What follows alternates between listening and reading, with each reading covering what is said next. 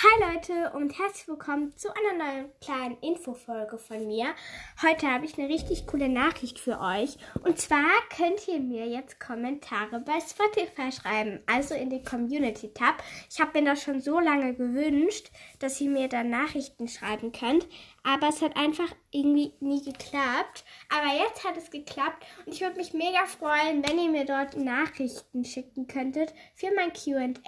Und ihr könnt auch gerne schreiben, ob das angepinnt werden soll oder nicht.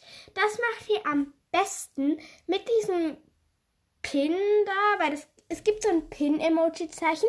Das könnt ihr gerne reinsetzen. Dann sehe ich, ob ihr angepinnt werden wollt oder nicht.